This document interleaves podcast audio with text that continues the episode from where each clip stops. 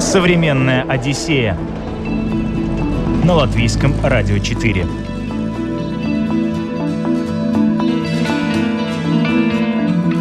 Привет, друзья! Меня зовут Елена Вихрова, и сегодня мы поговорим о том, как самостоятельно путешествовать по Хорватии. Наш гид Михаил Парахин предложит маршрут по самому крупному полуострову страны. Побываем в морской хорватской Венеции, исследуем богатое наследие Древнего Рима, покатаемся по опасным серпантинам на местных автобусах, отправимся в эпицентр недавнего землетрясения. Это как Венеция, но только дома, двери и окна нависают не над каналами, как в Венеции, а над морскими волнами. Амфитеатр для гладиаторских боев в Пуле один из лучше всего сохранившихся на территории Римской империи бывшей. Если кто-то, например, по каким-то обстоятельствам не может посвятить время Италии, то он может поехать в Риеку. В это время автобус, автобус выдавал такие пируэты по горным дорогам, над обрывами и так далее. Над приборной доской висит Папа, Рим, Папа Римский, Иван Павел II. Мы-то уже начали молиться. Современная Одиссея на латвийском радио 4 семье у Миши есть версия. Предки его дедушки, возможно, прибыли с берегов Хорватии. Именно эта страна трогает его с тех детских лет, когда о поездке туда он не мог и мечтать. Он делал о ней школьные доклады по географии, у него дома была большая раскладная бумажная карта Хорватии, и в своем воображении он рисовал средневековые морские крепости и древнеримские памятники. Романтику добавляли рассказы папы, который в свое время, еще советская, каким-то чудом сумел попасть в тогда еще социалистическую Югославию. Миша вырос, начал путешествовать добрался до страны мечты и решил изучить ее вдоль и поперек. Это моя поездка уже третья по счету за последние семь лет. Я беру так, беру Хорватию, условно ее делю на части и подробно, подробно, подробно изучаю каждый ее кусочек. В первую поездку я посмотрел столицу и Сплит. Во вторую поездку я изучил подробнее все, что вокруг Сплита. А сейчас я поехал в экспедицию по Риеке. Тоже посмотрел Загреб, столицу, но больше вот Риека, Истрия, самый такой регион в сторону Венеции, который ближе. На этот раз мне составила компанию моя любимая девушка. Она сказала, придумывай маршрут. А я буду твоим верным оруженосцем-спутником и показываешь мне все. Договорились? Я говорю, договорились. И сначала я хотел просто именно район посмотреть. А уже в процессе у меня рождался маршрут. Что я еще хочу увидеть? Что еще дальше посмотреть? И э, я очень сильно хотел познакомиться с именно этой Истрией, потому что она всегда была самым таким отдельно стоящим, стоящим особняком регионом в Хорватии. Оно долгое время принадлежало, например, не тем империям, там, Австрии, Австро-Венгрии, она принадлежала очень долгое время, там, например, итальянцам. И там очень сильное итальянское меньшинство всегда было до войны.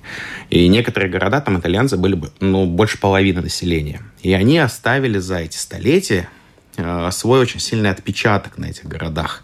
Не говоря уже про то, что там даже есть древнеримский город, где по исторической части разбросаны сразу несколько просто умопомрачительных памятников. И вот это тоже повлияло на выбор маршрута, что я хочу посмотреть. И я решил еще посмотреть вот то, что я никогда не видел. Город, который, по сути дела, как будто растет из моря. Это Ровень.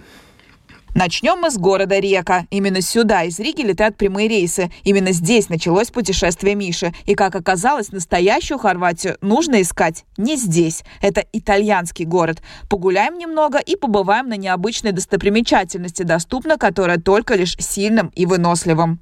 Он такой очень портовый. А, вся его историческая часть отделена от моря портовой зоны, которую надо очень далеко-далеко обходить, чтобы нормально водой понаслаждаться. И мы подумали, ладно, если он такой весь портовый, мы его оставим на потом. И не зря. Потому что м- даже в самый первый день, когда мы были только лишь транзитом, и нам, у нас было всего два часа посмотреть реку, это ярчайший пример, вот если кто-то, например, по каким-то обстоятельствам не может посвятить время Италии, то он может пое- поехать в Риеку. Потому что центр, исторический центр Риеки во многих местах это абсолютно итальянский город. Даже если посмотреть, вот как итальянцы сохраняют его название в источниках, они до сих пор его называют не Риека, а Фиуме. То есть это чисто итальянское название, и оно у них на официальном уровне до сих пор используется. Раньше в этом городе тоже значительную часть населения составляли итальянцы. И когда я увидел дома, перекрестки и многие вот эти ставни и так далее, а, моментально тут же просто перед глазами Рим. А, чисто итальянский город, принцип застройки, какие-то лестницы, которые между домами поднимаются, э, как такая большая пешеходная, чтобы с холма вниз спуститься. Она как улица-лестница. И вот по ней идешь и так далее. Название там Корцо, главная пешеходная улица, тоже, как вот в Риме тоже есть Корцо, и во многих городах в Италии. И там все это итальянское наследие очень сильно чувствуется. И в Риеке есть, э, помимо вот этого исторического центра с этими зданиями, которые от итальянцев по большей части остались э, в Риеке, есть одно очень интересное место. Если выйти на берег Старого канала, в самом центре, где останавливаются лодки все, частные, маленькие, побольше яхты. Там можно увидеть на площади, где стоит скульптура такая времен Югославии, там можно увидеть, что на горе, на очень крутых склонах стоит высокая крепость. Это потрясающее место, потому что в свое время а, там обосновались монахи наверху. А до них там были военные, которые создали эту крепость. И крепость, как оказалось, существовала со времен Древнего Рима, так как у реки место такое географическое положение, ущелье между очень крутыми скалами и горами являлось основной дорогой из неморских, из таких внутренних районов Хорватии а, и морского побережья. И это было единственное оптимальное место, где могли и торгов... торговля происходить могла, то есть там могли перевозить какие-то грузы по этой долине этой реки, по этому ущелью, и там же могли нормально пройти, например, войска. И там дорога существовала со времен Древнего Рима. И на отвесной высокой скале там всегда было укрепленное поселение. Сначала оно было сделано, там, допустим, из дерева, потом его модернизировали, народы, которые сменялись, вот иллирийцы, они сменились потом славянами в 7-8 веках. А, славяне построили свою крепость. Венецианцы пробовали захватить это место. И вот эта крепость, она почти всегда оставалась неприступной. И когда ты смотришь на нее, ты понимаешь, что это явно самая лучшая точка, с которой видно, во-первых, всю Риеку, а во-вторых, там находится вот самая такая дремучая ее история потрясающая. А рядом монахи построили монастырь прямо у стен этой крепости – к этой горе ведет лестница. А, в ней более 500 ступеней. И если все в порядке с сердечком, со здоровьем и с ножками, то стоит вот пойти туда, это почти от той нижней площади от канала, почти начинается там такая арочка, ворота, можно будет сразу увидеть эту лестницу. На нее даже табличка есть, указывающая, что туда надо идти. Подъемчик, конечно, такой. Кардионагрузки. Но чем ты выше по вот этим сегментам лестницы поднимаешься, а, по этой лестнице поднимались пилигримы. А, и даже приезжают в наши дни специально люди, паломники в этот монастырь наверху, чтобы пройти именно путь этой, по этой лестнице и достигнуть этой цели наверху крепости и монастыря. И вот мы когда пошли, сначала это было тяжело. Но мы до туда дошли, до самого верха. И вид открывается просто фантастический. Ты наверху, на крепостных стенах. Внизу река. И то, что совсем недавно было для тебя шумным портовым городом, большим, и ты думаешь, да когда же эти кварталы уже кончатся и так далее. А оттуда кажется, что она вся может на, вот, на ладошку уместиться со всеми своими маленькими-маленькими улочками. И где-то там, в лучшем случае, ты разглядишь, что грузовая фура едет. Настолько все малюсенькое внизу кажется. И когда ты заходишь в монастырь, мы попали как раз на а, католическое богослужение, потому что это было воскресенье. А, роспись алтарная. Вся эта красота, все это историческое здание, которое никто не тронул, оно сохранилось. И монахи в коричневых одеяниях своих, э, с с вот, веревочкой перевязанной поясной, тогда с огромными капюшонами. Я впервые оказался в монастыре, в котором есть вот двор-галерея внутри монастырская, где горят э, свечи и лампадки у изображения Марии. И ты понимаешь, что я в первый раз на таком горном монастыре, где вот так вот живут они и так далее, отдельно от остальной реки, которая внизу в основном суетится. И ты понимаешь, что весь этот шум, действительно, он остался там внизу, ты теперь здесь, здесь тишина такая, действительно одухотворенная обстановка. А крепость меня поразила до глубины души. Э, я привык как вот в Латвии или в Эстонии, что вот есть замок, он как музей функционирует, например. Можно зайти, можно посмотреть экспозицию. Вот он используется так. Так и не иначе. Вот, насладился, посмотрел на башенки, посмотрел информацию вот эту музейную. Все, молодец. Нет, они сделали в Риеке из этой крепости огромный ресторан. И практически вся его внутренняя площадь двора занята террасами ресторана. И люди, кстати, самое что интересно, не туристы, местные, у них это самое такое вот место с фишкой в Риеке, когда ты можешь в средневековых стенах пить свой вечерний бокал вина, и у тебя внизу загорается потихонечку огнями вся Риека. А монастырь? Монастырь находится буквально вот рядом. Вот да. крепость, угу. с одной стороны, и к ней примыкает территория монастыря.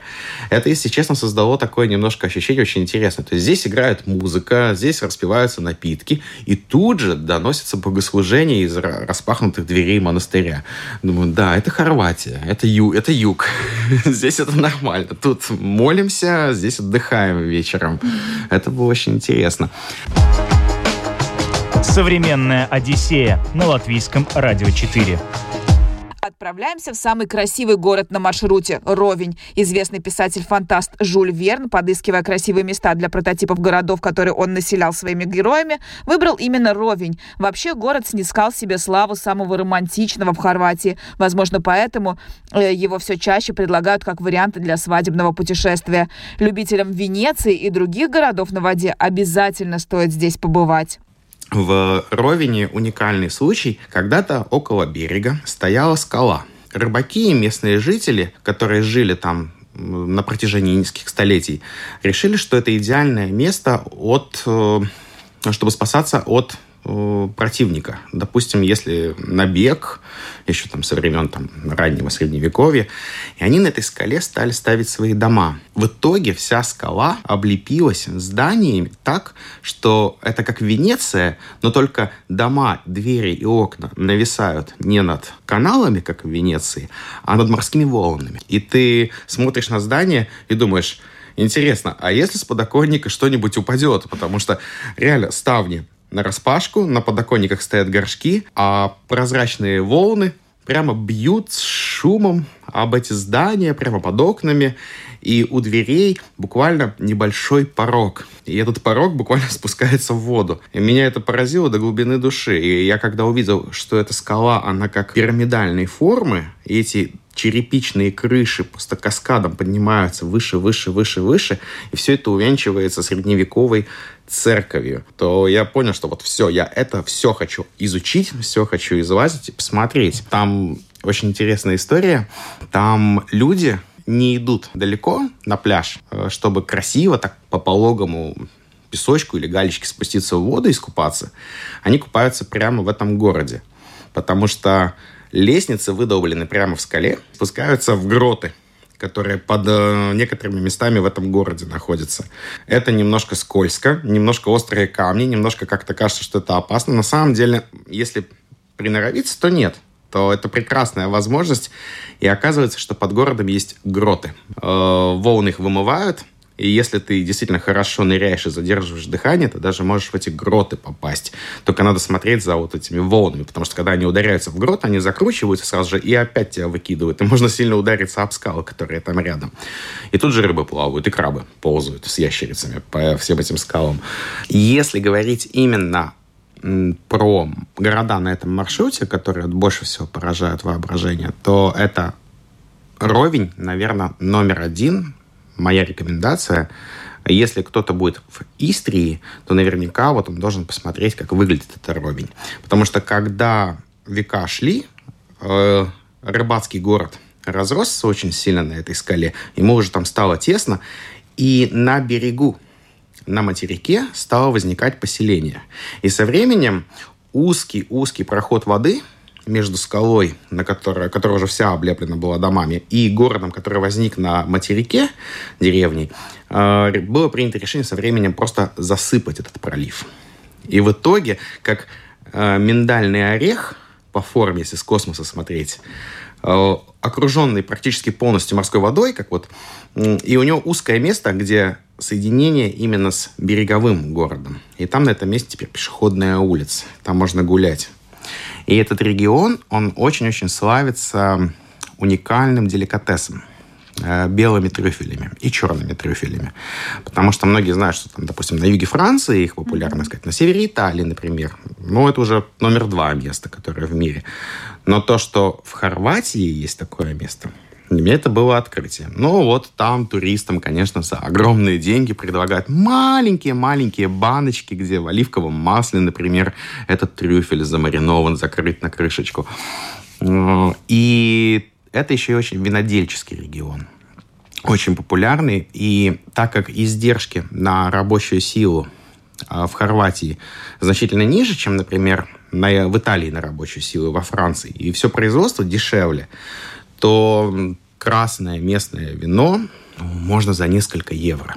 Местное вино там, 5 евро, 6 евро. И можно дегустировать спокойно абсолютно местное вино. Причем можно его купить на главной пешеходной улице, переполненной туристами, богатыми австрийцами.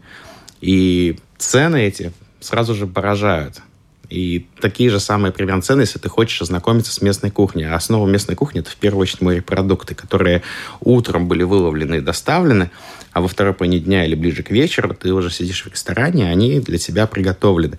И это тоже за ну, приемлемые деньги, когда ты сидишь в туристическом городе на берегу Адриатического моря и оставляешь э, на каждого, ну, на человека от 10 до 15 евро. И если выехать за Ровень или просто отойти, может быть, даже от этой туристической улицы, я думаю, еще дешевле. И плюс, конечно, они предлагают путникам, которые проголодались, э, очень быстро приготавливаемые местные э, тестовые продукты, в которых добавлено мясо и так далее. Вот там есть бурек, например. Это как че бурек, mm-hmm. так у них это бурек называется. Там слоеное тесто, мясо. Э, есть много, когда заворачивают. Это аналоги того же кебаба, только ну, немножко другой принцип. По-другому этот конверт сам складывается с тестом и так далее. И если тебе хочется просто идти дальше, что-то смотреть, и ты не хочешь очень долго и серьезно посвящать время именно еде, то ты можешь перекусить тоже за очень маленькие деньги, которые варьируются там 2 евро. 3 евро. Мы побывали в самом сказочном городе Хорватии, узнали, где искать итальянский колорит, сориентировались по ценам. Еда и вино здесь весьма доступны. А теперь отправимся за пищей для глаз. Едем в Пулу. Это древнейший хорватский город на побережье Адриатического моря, где сохранились артефакты, созданные еще до нашей эры. Город Пула более крупный центр, он считается такая условно столица региона. В Пуле сохранился а, амфитеатр – древнеримский, аналог знаменитого Колизея в Риме, но, на мой взгляд, он в чем-то даже круче, потому что вот это полное кольцо стен со сводами полностью сохранилось. В Риме же, если посмотреть, частичное. Может быть, в Риме внутри больше помещений и перегородок осталось в Колизее, а тут именно само вот это вот кольцо круг арены и высота его просто поражает. Я потом нашел информацию, что амфитеатр для гладиаторских боев в Пуле один из лучше всего сохранившихся в Риме. А, вообще в Римск, на территории Римской империи бывшей. Вот и Пула в этом плане, конечно, стоит посетить. И что меня больше всего поражает, это абсолютно простое отношение. Мы, например, узнали, что в Пуле абсолютно случайно расчищали подвал здания.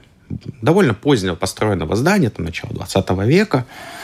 И абсолютно случайно расчищая, оказалось, как мне местные сказали, лопаты плохо шли. не, не поняли, почему все расчистили и так далее. А там мозаика с изображением античных мифов. Напольная который 2000 лет. Примерно там немного до нашей эры, начала нашей эры. Позвали из музея, ее все расчистили, а она в идеальном состоянии. Они ее расчистили, оставили, ну, чтобы лишний раз никто не лазил, не отковыривал ничего, поставили решеточку такую, и даже нормально табличка на нее никуда не указывает, что ее можно посмотреть. Мы ходили примерно по геолокации на телефоне, пытались понять, так, где-то здесь она. И местная сотрудница магазина, она такая говорит, вы мозаику ищете? Мы такие, да. А обойдите квартал с той стороны, видите, там такая стоянка большая, через стоянку просто идите, там, ну, увидите темный угол такой, там, там она, например. Ну, решетка, как увидите решетку, там мозаика. Я такой, ну, то есть тут вообще древнеримская мозаика это, это нормально. И мы идем действительно через какую-то темную, неосвещенную парковку. Какие-то камушки валяются, кошки мяукают, лазят.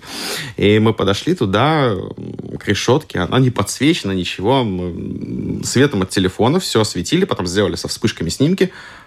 Да, шикарная мозаика. Действительно, есть табличка, что это такое.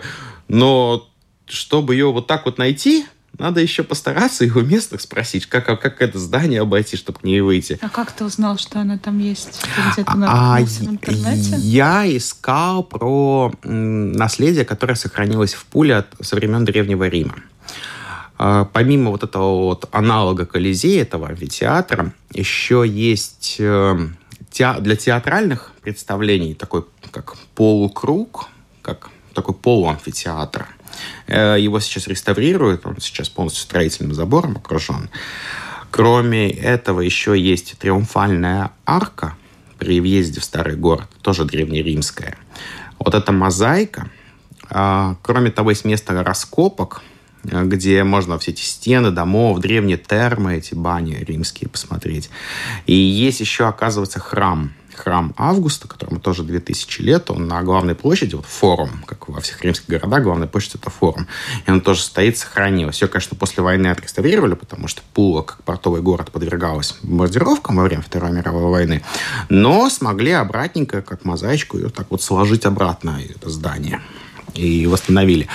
И это, если честно, впечатляет. То есть это пробегает электричество. Ты думаешь, обалдеть я прислоняюсь спиной, облокачиваюсь, чтобы присесть на колонны древнеримского храма. Только что до этого я побывал на местном аналоге Колизея. Арена, рассчитанная на 20 с лишним зрителей, римлян.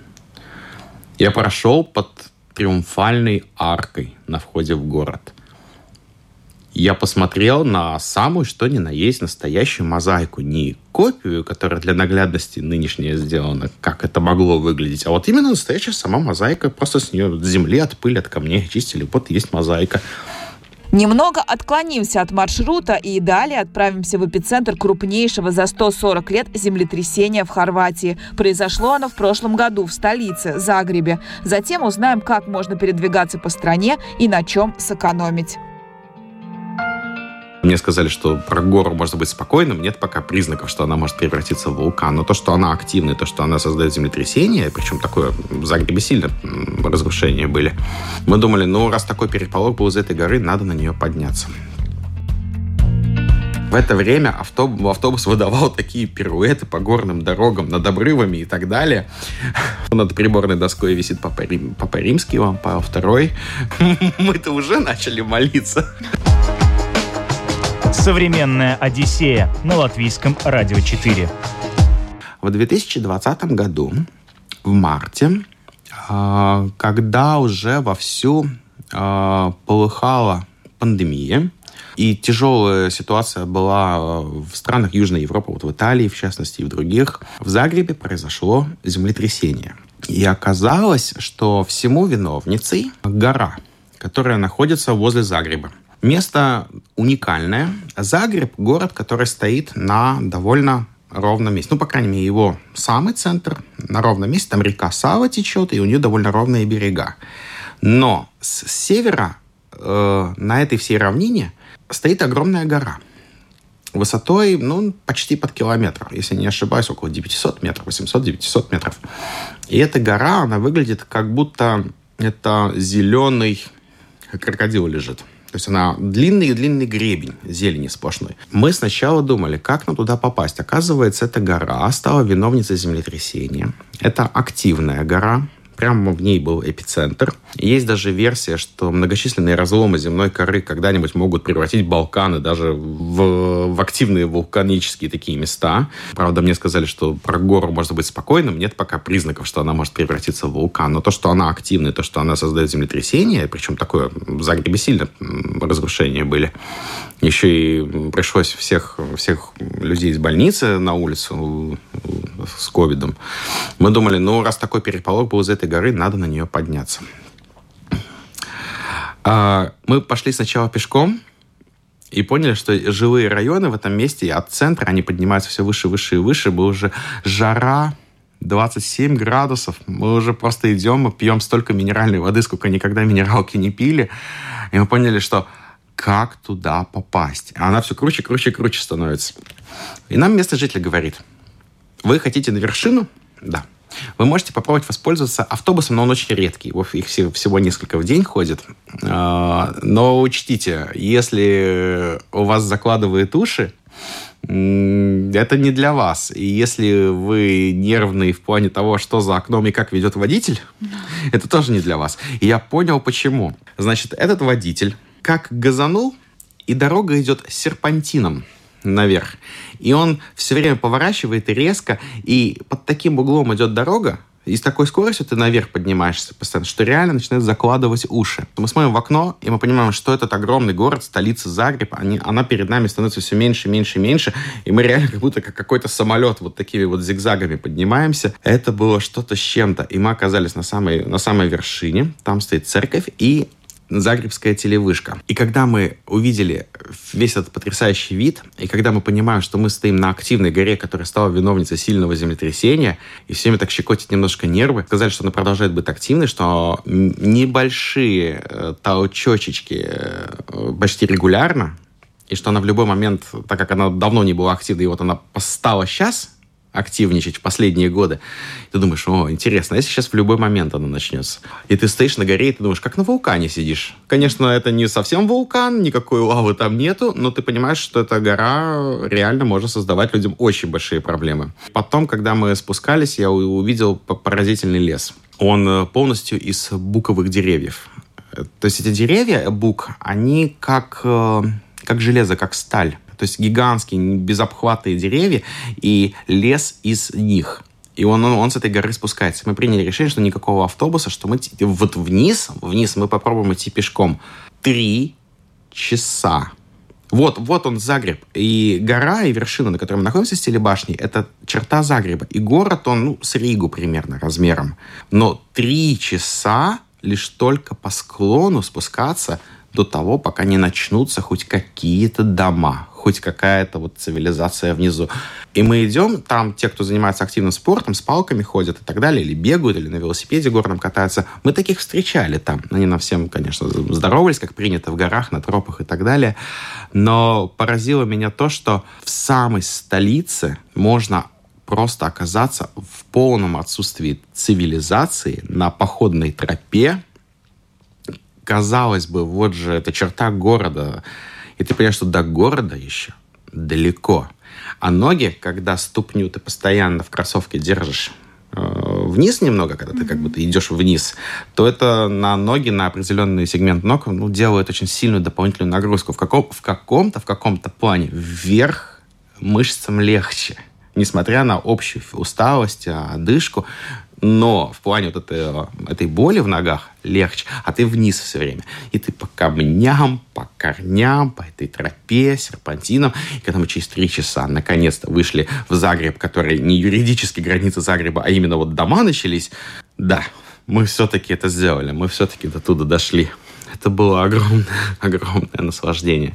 Едем дальше. Река, Пула, Ровень, Загреб. Расстояние до этих городов Миша и его спутница преодолевали без машины. В Хорватии, по словам Миши, сеть автобусных рейсов довольно широкая, цена небольшая. Вообще общественный транспорт в Хорватии представлен чаще всего именно автобусами. Преимуществом выступает наличие кондиционеров в поездке. Но есть и недостатки. Этот вид транспорта во многих местах страны не для слабонервных. Мы хотели поехать в курортный город Апатия. Он находится относительно недалеко от реки. Мы такие спрашиваем в информации, а на каком транспорте мы можем попасть в Апатию? И нам говорят, а, очень просто, на 13-м автобусе, тут как раз остановка. Мы подходим на остановку, вот как мы в Риге привыкли. Номер маршрута. Троллейбус это трамвай, такой значочек, да, линия. Во сколько он будет? По выходным или по рабочим? Там все. Ты к этому привык, к такому нордическому северному порядку, ордунгу. Нет, там это не работает. Ты пришел на эту остановку, ты точно знаешь, что это та остановка, про которую женщина показала рукой через дорогу. Там нету этого номера, там нету расписания, там на какие-то другие вообще автобусы. Пойдем, здесь есть место, как у нас улица Абернес, а, отправной пункт многих автобусов. Оттуда лучше поедем. Там-то наверняка будет расписание и все. Там нету ровным счетом ничего. Там нет ни сотрудника в окошке, никого там нету. Мы подходим на перрон, где он должен быть. Подходит водитель, другой водитель. Мы 13 автобус в Апатию. Он говорит, да, 13 автобус в Апатию. Отсюда ходит с площади Еланича в Турк. Э, перрон номер 5. Ждите. Мы же сидим на перроне номер 5, действительно 13 и так далее. Мы смотрим, подъезжает другой автобус, рядом, оттуда из него выходят люди, выходит э, покурить водитель и так далее. Мы не обращаем внимания на тот автобус, это не наш. А потом мы смотрим, начинают люди сходиться, заходить туда потихонечку и так далее. А до нашего по расписанию, как он нам, этот водитель помог выяснить, остается минута. И никаких других вообще автобусов даже на горизонте нет. А у него другой номер абсолютно. Я подхожу и говорю, простите, пожалуйста, а нам нужен 13-й автобус в Апатию. А, конечно, заходите, садитесь. Сейчас скоро, через минуту буквально поедем. Я такой, а у вас другой номер? А, ничего страшного. А местные без смятения. Они просто в него на другом перроне с другим номером садятся, едут и так далее. И где-то на середине маршрута мы увидели, что электронное табло поменяло, что 13-й, а пятый. Нормально. Вот им нормально. И они знают, и они ездят, и добираются туда, куда им надо. В Риге бы, с Rīgas satiksme, я думаю, что кто-нибудь написал бы заявление или в, гру- в группе на Фейсбуке замечание бы сделал и так далее. Самый экстрим это когда между Апатией и Пулой мы ехали, когда вот перед этим, как в Пулу попасть, автобус идет по серпантину. С одной стороны обрыв в море огромный, а с другой стороны горы как можно нормально вести огромный автобус на 50 человек, ну, видимо, опытный водитель местный знает как. Но это была картина жесть. Значит, он рулит, держит телефон, плечом, разговаривает, э, потому что я из хорватского уловил, это не что-то экстра важное, это просто какие-то жизненные разговоры там про соседа, про кого-то и так далее. Это продолжалось минут 20 с чем-то, этот телефонный разговор. В это время автобус, автобус выдавал такие пируэты по горным дорогам над обрывами и так далее.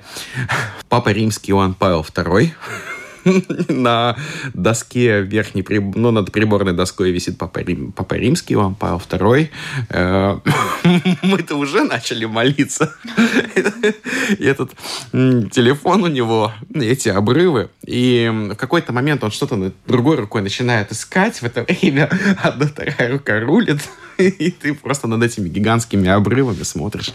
Это, конечно, потрясающий народ, который, мне кажется, непобедим. Живя среди скал и обрывов, и вот как, какая разница, какой номер?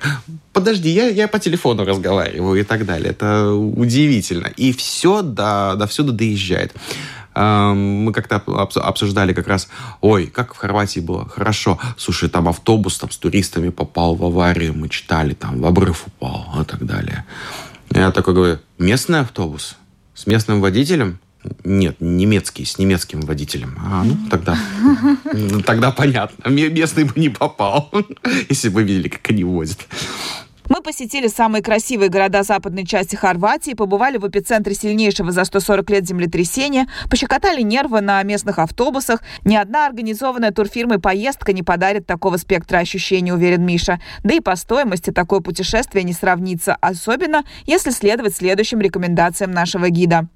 Вариант номер один. Если захотите поехать именно не в организованную турфирмой поездку, где заранее есть гостиницы и программы, по которым надо посетить, а сами, то лучше всего руководствоваться простым правилом, которое поможет сильно сэкономить время и ресурсы.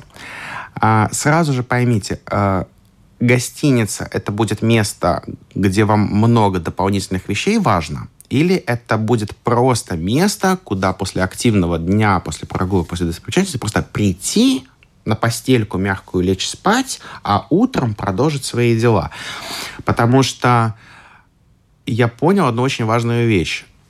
Всего за 15-20 евро на человека можно найти прекрасную, хорошо отремонтированную, чистую комнату со всем необходимым, с душевой, с туалетом, а, в нормальном месте, не где-то, откуда очень неудобно добираться и так далее. И не переплачивать сумасшедшие деньги. Ты заранее бронировал жилье? Или Нет, в тот, в, тот же, в то же утро. Мы не знали, останемся ли мы, допустим, в Пуле, и, может быть, мы уже до Ровени на последнем вечернем дае. Мы там тогда. Поэтому мы в самый последний момент бронировали. Это очень сильно экономило то, что мы нас интересовало только что в гостинице, вот, чтобы санитарно-гигиенические условия были э, соответствующими, чтобы там, грубо говоря, по отзывам на букинге не было, что там живут насекомые, вот, чтобы таких вот отзывов не было. Ну, оценка нормальная, все.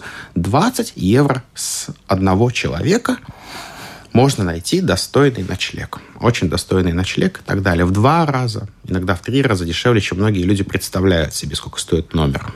Второй очень важный момент – знакомиться с местной кухней в каком-нибудь ресторане. Хочется каждый вечер, или это сделать, допустим, в какой-то один конкретный вечер, такой вот именно поход, так по-серьезному, какой-то ресторан. Потому что тоже сильно экономит э, средства. И билеты, которые необходимы, ну, это может быть передвижение. Если, допустим, можно взять машину на прокат. Это тоже, кстати, очень удобный вариант. Это вообще супер вариант. Но у девушки есть права, но она, например, боится ездить на машине. Ну, и мы подумали, что, ай, а зачем не принципиально? Тут везде сообщения есть. А, тоже экономия средств определенных. То есть, если не заморачиваться, что вот каждый вечер я хочу кушать только в ресторанах. Если просто выбрать один хороший и посвятить ему конкретный вечер. А дальше выбирать абсолютно простую, нормальную еду, которая тоже вкусная и так далее. То это тоже сильно экономит средства. Можно съездить за очень обычные простые деньги, и при этом ты там ни в чем себе не отказываешь, везде по всем музеям ходишь, во все эти места заходишь и так далее. И сильно экономишь деньги. Я бы очень многим рекомендовал бы использовать бы приложение Booking.com. Я бы рекомендовал бы приложение TripAdvisor, на котором тоже очень много отзывов о каких местах есть и так далее, чтобы посмотреть, где поесть. И я бы рекомендовал бы билеты на самолет тоже абсолютно спокойно, не боясь заказывать у той же нашей авиакомпании, у, у ирландских дискаунтеров знаменитых, э, заказывать билеты абсолютно тоже не боясь, заранее. Ну, в последнюю неделю, конечно, не надо заказывать. Хотя бы за недели 3-4, ну, месяц, да? Можно даже раньше, если уже известно точно, что будет отпуск, точно подтверждено, точно начальство подтвердит, что будет отпуск, все, бери билеты. Можно очень-очень-очень-очень доступно летать, многие страны смотреть. Вот следующая моя поездка будет в Португалию. Это довольно далеко, но я уже решил, что это будет Португалия. И я тоже уже посмотрел, что это абсолютно доступно, здорово и так далее. Главное не бояться самому находить и искать. Если ну, турфирмами не хочется пользоваться, все можно в интернете и в приложениях найти. И самому построить свой собственный маршрут, и все то же самое увидеть, что те туристы видят. И даже больше. Да, мне кажется, даже больше, потому что у тебя не связаны руки программой турфирмой составленной. Что ж, ждем Мишу в нашей студии после Португалии, а на сегодня заканчиваем. Михаил Парахин поделился своим опытом самостоятельного путешествия по Хорватии. Я поняла, что это совсем не так сложно, как кажется на первый взгляд. Еще я не знала, что в Хорватии есть настоящий островок Италии. И если очень хочется итальянской еды, вина и колорита, можно смело рвануть сюда. Ну и Ровень теперь в списке обязательных мест к посещению. Слушайте «Одиссею» в подкастах на платформах Apple, Google, Spotify и Яндекс Музыка. Меня зовут Елена Вихрова. До новых встреч. Пока. Современная Одиссея на латвийском радио 4.